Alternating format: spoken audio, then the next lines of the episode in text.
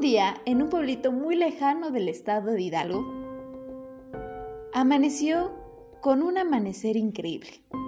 El aire fresco y frío. Tenía que salir Violeta a trabajar, mientras su madre preparaba el desayuno, unos ricos chilaquiles, como de costumbre. Al otro lado de su casa estaba don José tocando su guitarra, al son de los gallos mientras observaba el amanecer. Su hijo Juan José prendía la radio 98.1 FM y se deslumbró con la voz de una gran mujer. Sí, era la princesa de ese pueblito, presentando desde música huasteca hasta canciones de Vicente Fernández y otros famosos.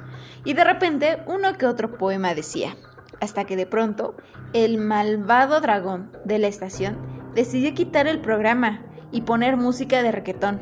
Todo el pueblo, enojado por las barbaridades de las letras, empezaron a cambiar de estación y el ranking bajó, pero su soberbia y el egoísmo del dragón no le importó puesto que al aire animado deseaba salir en todos los programas de dicha estación. De repente empezó a sacar fuego para que la princesa se fuera de la estación. Triste, la princesita salió en busca de Juan José, su gran amor.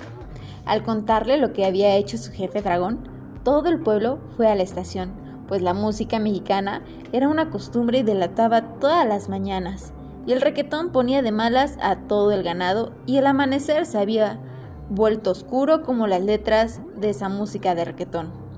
El pueblo, enfurecido y el dragón hicieron una ola de calor hasta que llegó el sabio director. ¡Qué barbaridad! ¿Qué está pasando aquí?